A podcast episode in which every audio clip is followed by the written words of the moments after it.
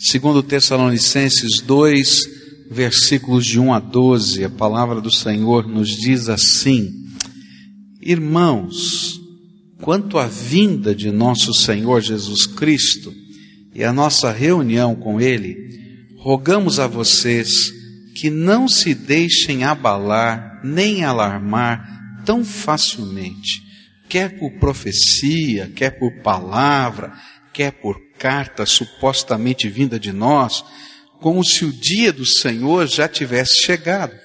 Não deixem que ninguém os engane de modo algum.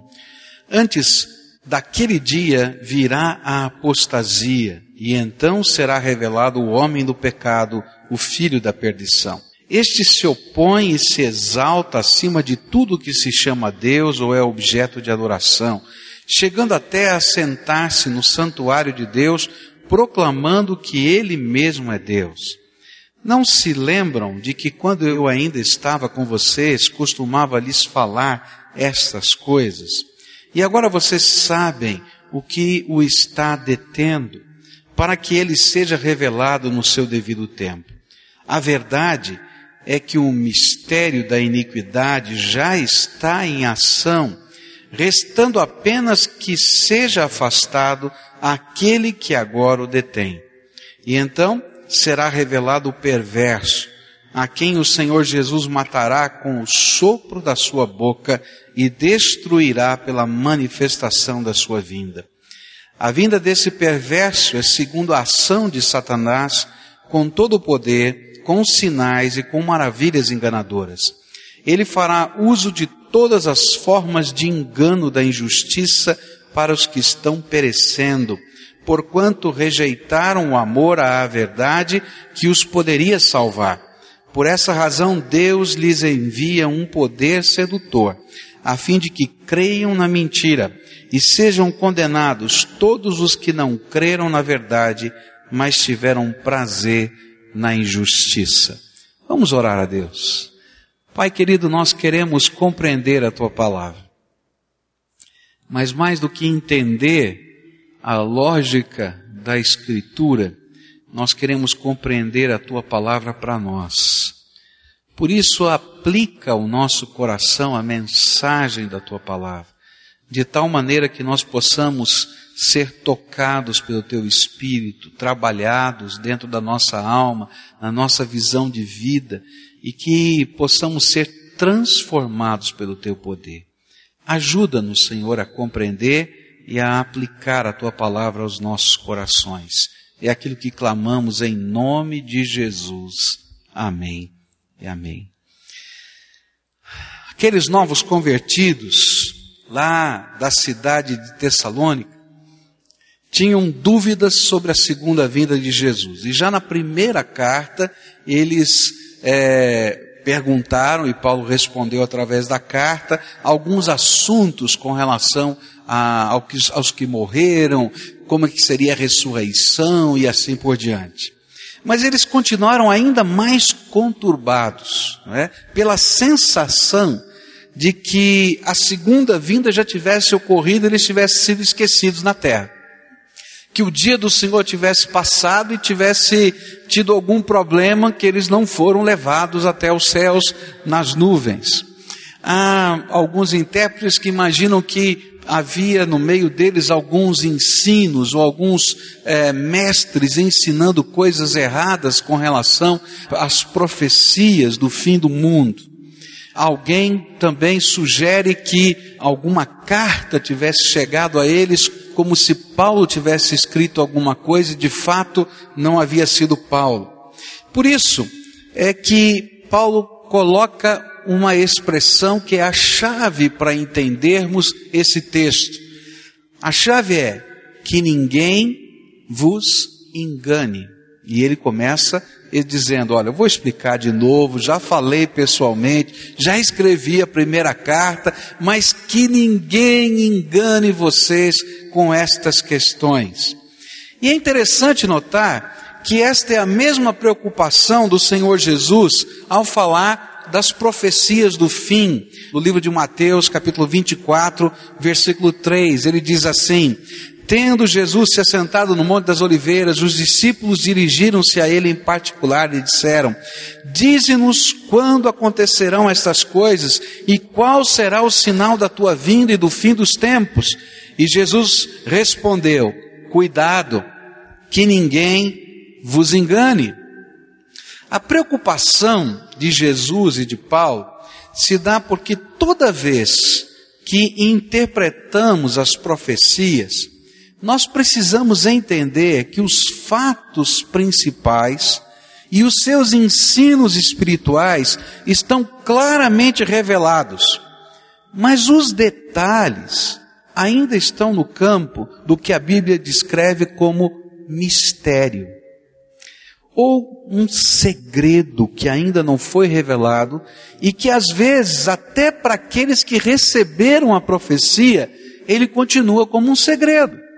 Dá uma olhada, por exemplo, no livro de Daniel, capítulo 12, versículos 8 e 9. A palavra do Senhor diz assim: Eu ouvi, mas não compreendi. Por isso perguntei: Meu Senhor, qual será o resultado disso tudo? E ele respondeu: Siga o seu caminho, Daniel, pois as palavras estão seladas e lacradas até o tempo do fim. Então, toda vez que a gente olha para profecias e você vê um projeto muito detalhado dizendo tudo o que vai acontecer, na hora que vai acontecer e como vai acontecer, eu diria para você que ninguém engane você. Por quê? Os eventos principais segunda vinda do Senhor Jesus, arrebatamento da igreja, julgamento final, não tem dúvida, a palavra de Deus é clara. Agora, todos os detalhes, como, de que maneira, quando, de que jeito, queridos, tem coisas que estão ainda no domínio das coisas do mistério de Deus, do segredo de Deus, dessa palavra que está lacrada, Deus já tem tudo planejado mas nem tudo está claramente revelado por causa do próprio propósito de Deus. Outra questão, porque devemos, quando falamos de profecias, falar que ninguém engane você, é porque muitos falsos profetas se utilizam das profecias para defender as suas doutrinas. Como existem pontos que não são tão claros, então esses textos são muito úteis para se usar não é? Conforme queira. Por isso, nosso objetivo ao olhar para esse texto, nesta manhã e hoje à noite, é levar em conta o propósito que o apóstolo Paulo tinha. Ajudar os crentes daquele tempo a não serem enganados e a compreenderem que antes da vinda do Senhor, alguns fatos devem acontecer. E Paulo vai dizer nesse texto que há duas coisas há dois sinais que qualquer pessoa poderia, vivenciando esse tempo, dizer: está acontecendo isso, tá? E saber que o dia do Senhor está se aproximando por causa desses dois sinais. Quais são então esses sinais? O primeiro deles é aquilo que Paulo vai chamar de apostasia. Versículos 1, 2 e 3 diz assim: Irmãos, Quanto à vinda de nosso Senhor Jesus Cristo e a nossa reunião com Ele, rogamos a vocês que não se deixem abalar nem alarmar tão facilmente, quer por profecia, quer por palavra, quer por carta supostamente vinda de nós, como se o dia do Senhor já tivesse chegado. Não deixem que ninguém os engane de modo algum. Antes daquele dia virá a apostasia que é apostasia? É uma palavra difícil, né? Apostasia. O que, que é isso? É uma palavra grega que foi transliterada para o português e essa palavra significa mudança de lealdade, revolta, rebelião, deserção. E no sentido religioso, ele quer dizer abandono da fé frieza espiritual, mudança de valores que estão controlando a vida. O que Paulo está afirmando é que antes da volta do Senhor Jesus, virá um tempo em que a fé de muitas pessoas vai se esfriar e que novos valores de vida serão incorporados à sociedade, demonstrando a sua decadência e abandono de Deus. Os valores de vida da sociedade, dos governos, dos povos de modo geral, serão tão claramente contrários àquilo que é a palavra de Deus, que a gente vai dizer, puxa vida, isso aqui não tem nada a ver com o projeto de Deus para nós. E esse foi o mesmo ensino que Jesus nos dá. Mateus 24, versículos 10, 11, 12 e 13 diz assim: Naquele tempo muitos ficarão escandalizados, trairão e odiarão uns aos outros, e numerosos falsos profetas surgirão e enganarão a muitos. Devido ao aumento da maldade, o amor de muitos esfriará, mas aquele que perseverar até o fim será salvo.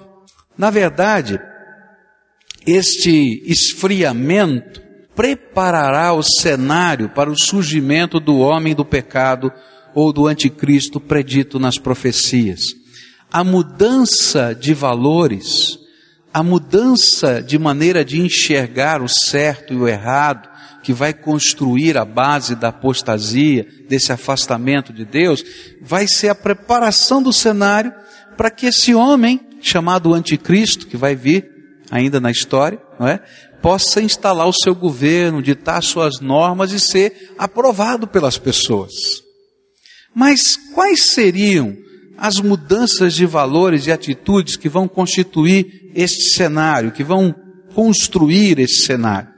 Há uma série de textos na palavra de Deus que nos ajudam a entender esta apostasia crescente de valores e de abandono da fé. Eu vou olhar para alguns deles, tem muitos deles, então não daria tempo para a gente olhar todos, mas eu vou olhar alguns deles e tentar tirar deles quais são as ideias que vão estar no meio do povo e que vão construir esta situação de afastamento de Deus e de abandono de Deus. Nós vamos começar com Romanos, capítulo 1. A palavra de Deus vai nos dizer que uma das maneiras como a apostasia, essa rebelião com Deus vai acontecer na história, é o coração endurecido diante de toda a revelação do amor de Deus. Deixa eu explicar. Por que que a apostasia vem? Porque o amor de Deus está sendo pregado. Porque o amor de Deus está sendo ensinado.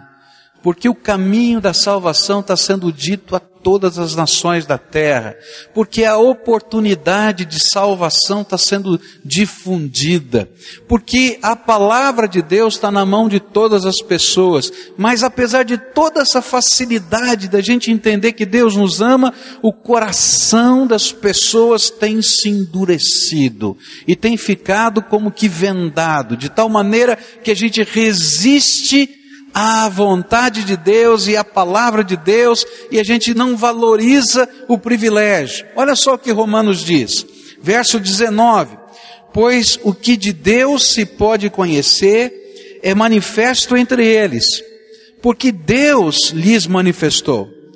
Pois desde a criação do mundo, os atributos invisíveis de Deus, seu eterno poder e a sua natureza divina têm sido vistos claramente, sendo compreendidos por meio das coisas criadas, de forma que tais homens são indesculpáveis.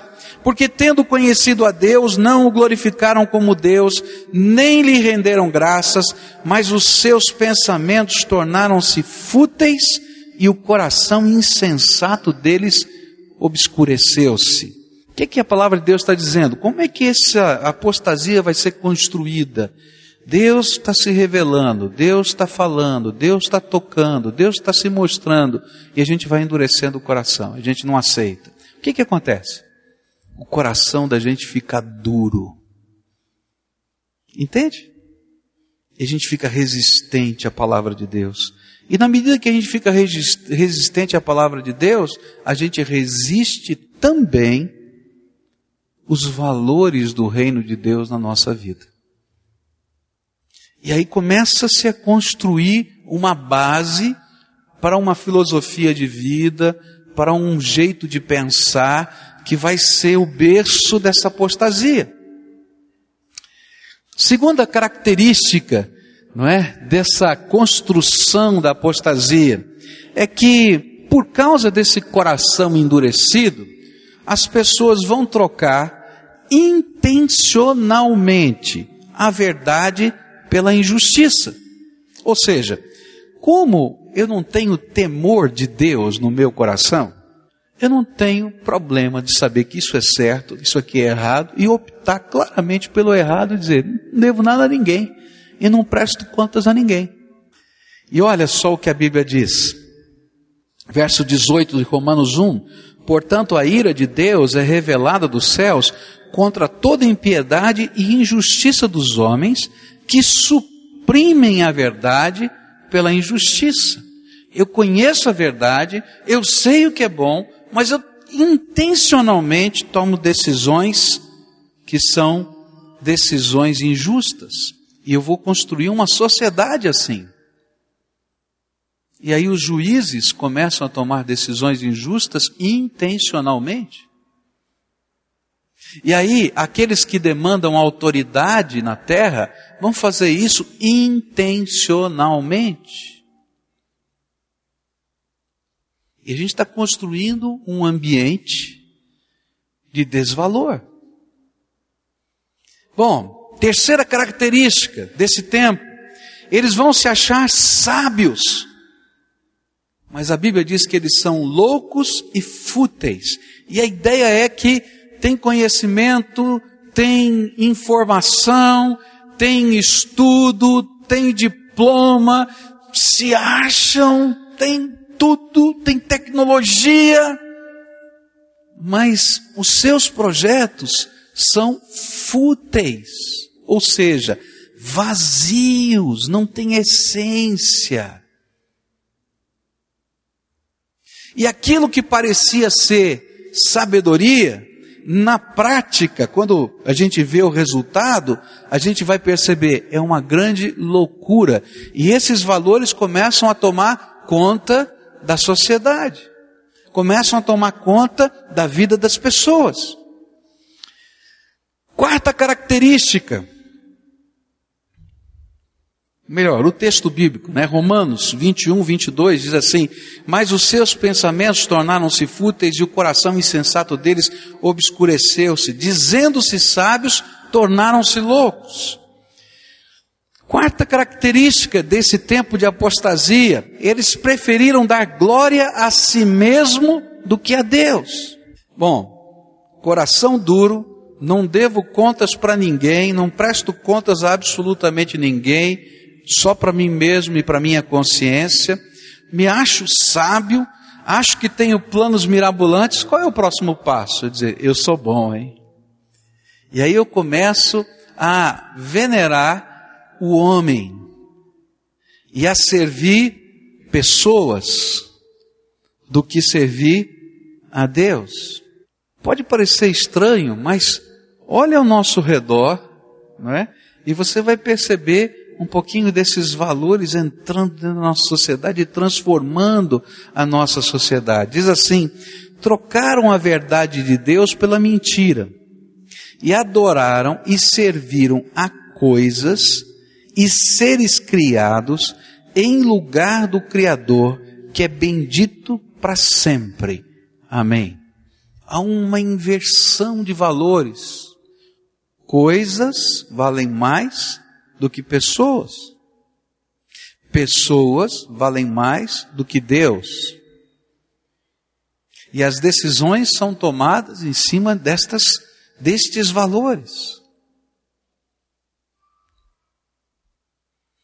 Uma outra característica desse tempo de apostasia, a Bíblia diz assim: por causa desses desvalores todos que vão crescendo, eles as pessoas serão entregues a toda forma de impureza sexual e paixões da carne contra a própria natureza. E diz assim a palavra de Deus, versículos 26 e 27. Por causa disso, Deus os entregou a paixões vergonhosas. Até suas mulheres trocaram suas relações sexuais naturais por outras contrárias à natureza Da mesma forma, os homens também abandonaram as relações naturais com as mulheres e se inflamaram de paixão uns pelos outros e começaram a cometer atos indecentes, homens com homens, e receberam em si mesmos o castigo merecido pela sua perversão. O que a Bíblia está dizendo é que esses desvalores vão mudar a cabeça das pessoas. E vai haver um aumento incrível de toda forma de homossexualismo. Está aí na Bíblia. Por quê? Porque, queridos, a gente começa a se venerar. Começa a haver um narcisismo muito grande. E na medida em que isso está acontecendo, os valores de doação, os valores de entrega, os valores vão se quebrando e muda até as paixões do coração.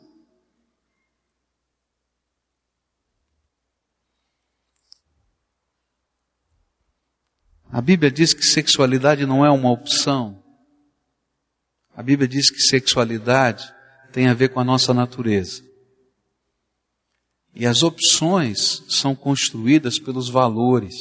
E quando os valores estão distorcidos, as, as opções serão distorcidas. Outra característica é que, da mesma maneira, como consequência dessas mudanças, eles serão entregues, a Bíblia diz, a uma disposição mental destrutiva. Olha só o que a Bíblia diz, versículos 28, 29, 30 e 31 de Romanos 1. Além do mais, visto que desprezaram o conhecimento de Deus, ele os entregou a uma disposição mental reprovável para praticarem o que não deviam. Tornaram-se cheios de toda sorte de injustiça, maldade, ganância, depravação, estão cheios de inveja, homicídios, rivalidades, engano e malícia. São bisbilhoteiros, caluniadores, inimigos de Deus, insolentes, arrogantes, presunçosos, inventam maneiras de praticar o mal, desobedecem a seus pais, são insensatos, desleais, sem amor pela família, implacáveis uma disposição mental destrutiva. Gente, construir uma sociedade com esses valores que estão aí é construir uma desgraça. E à medida que esses valores vão tomando conta da sociedade, a gente está construindo a apostasia, o afastamento de Deus. E mesmo que exista muita religião, e exista muita religiosidade, muita expressão de fé, esta fé não tem nada a ver com os valores da palavra de Deus, então isso se tornou uma apostasia. A consequência dessa disposição mental é a perversão dos valores de certo e errado. E eles não vão existir mais, tudo vai ser uma opção pessoal. Verso 32 diz assim: Embora conheçam o justo decreto de Deus, de que as pessoas que praticam tais coisas merecem a morte, não somente continuam a praticá-las, mas também aprovam aqueles que as praticam. Olha que coisa terrível. E diz assim que essa disposição que vai crescendo mental de valores distorcidos, vai chegar um determinado momento em que não somente eu não vou dizer mais isso aqui está errado, vou simplesmente dizer isso aqui é uma opção para você, você que sabe, tá? Como também vou aplaudir você dizendo isso mesmo, continua fazendo. Complicado, né? E sabe o que é pior? É que toda essa disposição mental distorcida tem uma aparência de piedade. Todavia, os seus efeitos mostram que destroem ao invés de construírem a sociedade. Quando você vai ouvir os argumentos para construir isso, parece que são argumentos muito bons, muito interessantes, de bondade, de amor, de tolerância, disso e daquilo. Tem uma aparência de piedade, tem uma aparência de religiosidade, tem uma aparência de bondade, só que os efeitos são um veneno. É como se você estivesse dando um veneno, não é? é? Coberto de chocolate. e você olha aquilo e diz: que maravilha, ganhei o bombom, come e morre envenenado. É isso que a Bíblia está dizendo, toma cuidado. Que estas coisas estão acontecendo assim, e mesmo que haja toda uma religiosidade, ela não reflete a santidade de Deus, então isso é apostasia. 2 Timóteo 3 diz assim: Saiba disto, nos últimos dias sobrevirão tempos terríveis. Os homens, os homens serão egoístas, avarentos, presunçosos, arrogantes, blasfemos, desobedientes aos pais, ingratos, ímpios, sem amor pela família, irreconciliáveis, caluniadores, sem domínio próprio, cruéis, inimigos do bem, traidores, precipitados, soberbos, mais amante dos prazeres do que amigos de Deus, tendo aparência de piedade, mas negando o seu poder, afaste-se deles também. São esses os que se introduzem pelas casas e conquistam mulheres instáveis, sobrecarregadas de pecados, as quais se deixam levar por toda espécie de desejos elas estão sempre aprendendo e jamais conseguem chegar ao conhecimento da verdade. Como Janes e Jambres se opuseram a Moisés, esses também resistem à verdade. A mente deles é depravada, são reprovados na fé, não irão longe, porém, como no caso daqueles, a sua insensatez se tornará evidente a todos. Queridos, na verdade, esse tipo de apostasia de uma fé que antes era viva e agora se torna uma fé que não tem consistência, que antes tinha valores norteadores, agora não tem mais valores norteadores. Será a grande preparação para uma nova ideologia político-religiosa a ser instalada pelo anticristo, que trará uma mensagem de paz mundial baseada na globalização da economia e na construção de uma nova espécie de religião que tentará ser uma resposta aos conflitos religiosos do mundo. Agora, quando eu olho para tudo isso, eu queria que você me ajudasse a fazer uma análise. O apóstolo Paulo disse que quando chegasse a apostasia, a gente podia dizer que está perto o fim. Então a apostasia seria um sinal de Deus constatável, que eu posso olhar e dizer, está acontecendo. Então vamos fazer algumas avaliações aqui. Primeiro, qual é a filosofia dos nossos dias? O jeitão de viver dos nossos dias. Eu queria recomendar uma leitura para vocês, chama-se O Deus que Intervém do teólogo chamado Francis Schaeffer, muito interessante, onde ele fala sobre o estilo de vida e a cultura dos povos. E ele vai comparando o estilo de vida e a cultura dos povos com a palavra de Deus. Toda sociedade tem uma filosofia por trás. Toda sociedade tem um jeitão de viver que é a sua cultura. Eu vou começar olhando pelo Brasil aqui. Vamos pensar um pouquinho no Brasil, tá? Estes valores que são desvalores, que a palavra de Deus está falando, eles estão presentes na cultura brasileira. Se a gente olhar para a sociedade dos nossos dias e todos os escândalos que a gente tem, a gente vai ver exatamente esses desvalores controlando a nossa sociedade os tantos brasileiros, pequenos e grandes, que usam o suborno para fazer qualquer coisa. Suborno para não pagar uma multa, suborno para tirar alguém da cadeia, suborno para isso, para aquilo, para aquilo outro. E gente grande e gente pequena. Por quê? Porque é um sistema de vida e de valores dentro da nossa cultura que está completamente arrebentado. Tem muita religião, evangélica, não evangélica nesse Brasil, mas está faltando santidade nas nossas vidas e caráter, valores de Deus dentro de nós. A Bíblia chama isso de apostasia. Uma fé que não transforma o nosso coração.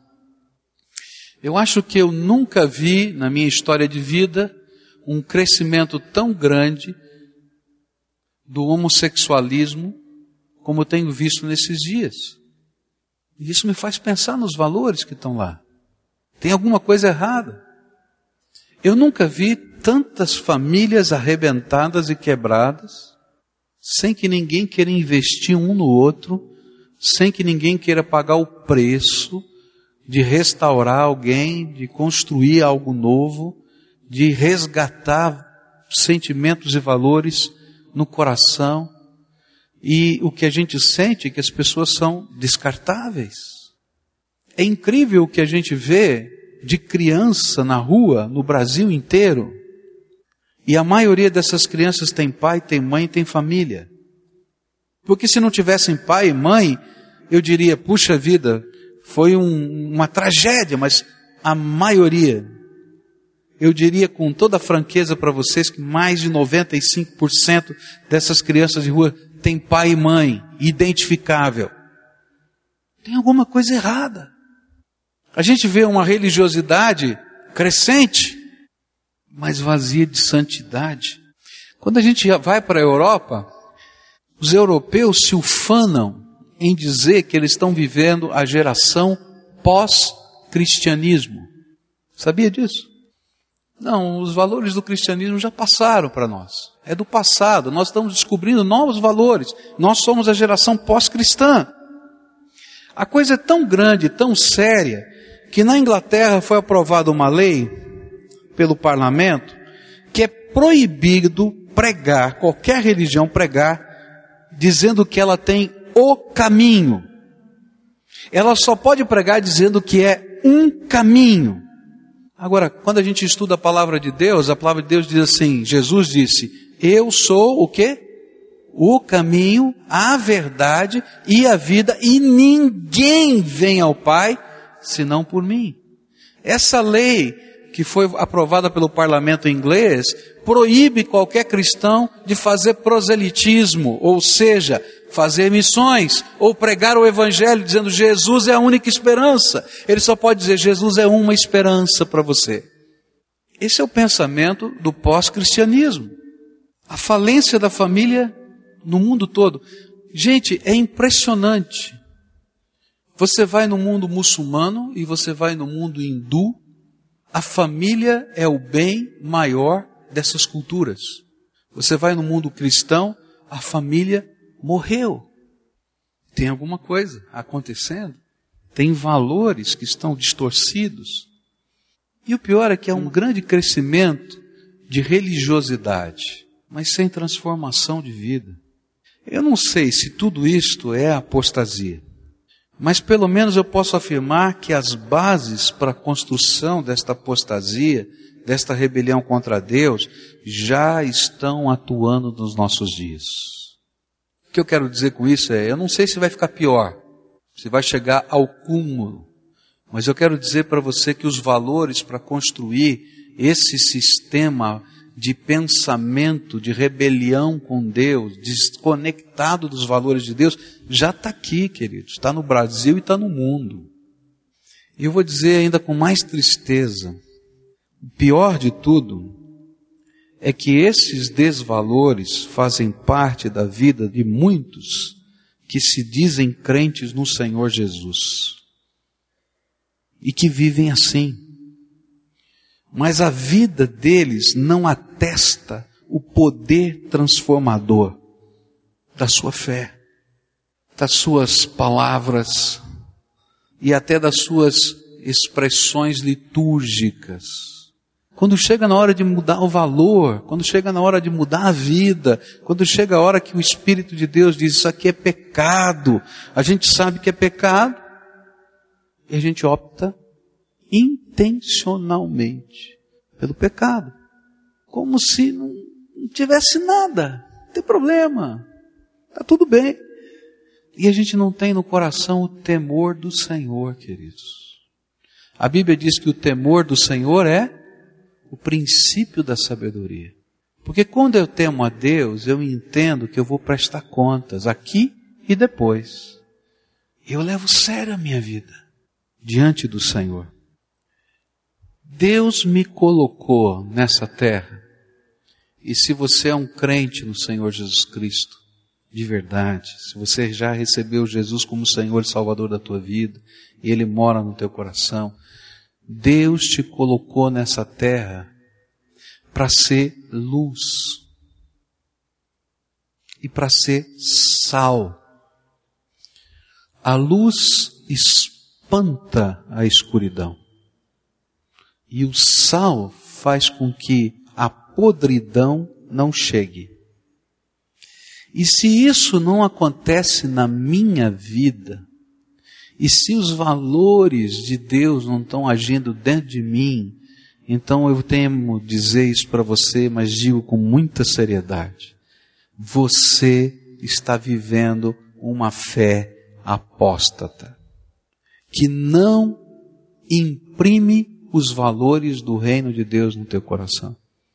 E o que você mais precisa é de deixar Jesus brilhar a luz dele dentro de você.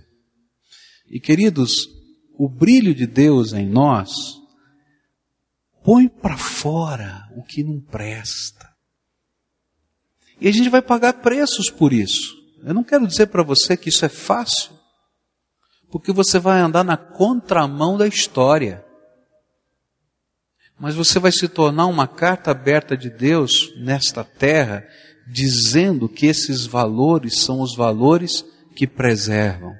E se você tiver a coragem de viver esses valores, você vai ver a bênção de Deus revelada nas coisas e nas pessoas ao seu redor. Tenha coragem. Por isso, eu queria, nessa manhã, orar com você. Palavra de Deus está nos dizendo quais são os desvalores à nossa volta. Não deixe esse desvalor entrar dentro da sua casa. Olha, quero dizer para você com muita franqueza, toma cuidado com o que você traz para dentro da sua casa. Toma cuidado. Faz aí um, um checklist aí do teu coração e da tua vida. Porque aquilo que você está trazendo para dentro da tua casa pode estar instalando valores que não prestam dentro da tua família, no teu coração, no coração das pessoas que você ama, no coração dos seus filhos. Talvez esteja na hora de fazer uma limpa lá na tua casa. Eu não estou falando de objetos que possam estar endemoniados. Eu estou falando de valores. Eu estou falando de cultura. Eu estou falando de atitudes. A gente tem que ter uma palavra só, sim, sim, não, não. O que passa disso, a Bíblia diz, é procedência maligna. Tem um certo e tem um errado, queridos. Ainda que o mundo diga que tudo é relativo, existem valores absolutos que vêm do trono de Deus para nós. E eu tenho que abraçá-los e vou pagar o preço. Alguns vão achar que eu sou radical, que eu sou maluco, que eu sou isso, que eu sou aquilo, mas eu temo ao Senhor. E eu queria desafiar você hoje a tomar algumas decisões. O que é que o Espírito de Deus está falando ao teu coração que precisa tirar da tua vida? Quais são os valores tão flexíveis que você tem permitido que estejam aí na tua alma e que Deus está dizendo, não, para com isso. Talvez seja na, no teu namoro, talvez seja nos teus negócios, talvez seja na educação dos seus filhos, talvez seja o lugar que você frequenta, talvez seja o que você assiste e leva para casa para ver na intimidade do teu quarto. Eu não sei o que é. Mas eu quero dizer que Deus nos chamou para ser sal da terra e luz do mundo. E eu não quero viver uma fé que seja tão vazia, tão vazia que seja morta e apóstata, uma verdadeira rebelião contra Deus. A palavra do Senhor é tão contundente, nós vamos pedir que ela nos ajude a discernir as coisas que estão lá dentro do nosso coração e da nossa vida. Pede para o Senhor Jesus te mostrar como é que a tua mente tem sido corrompida intoxicada pelos valores que vão um dia construir essa apostasia nessa terra.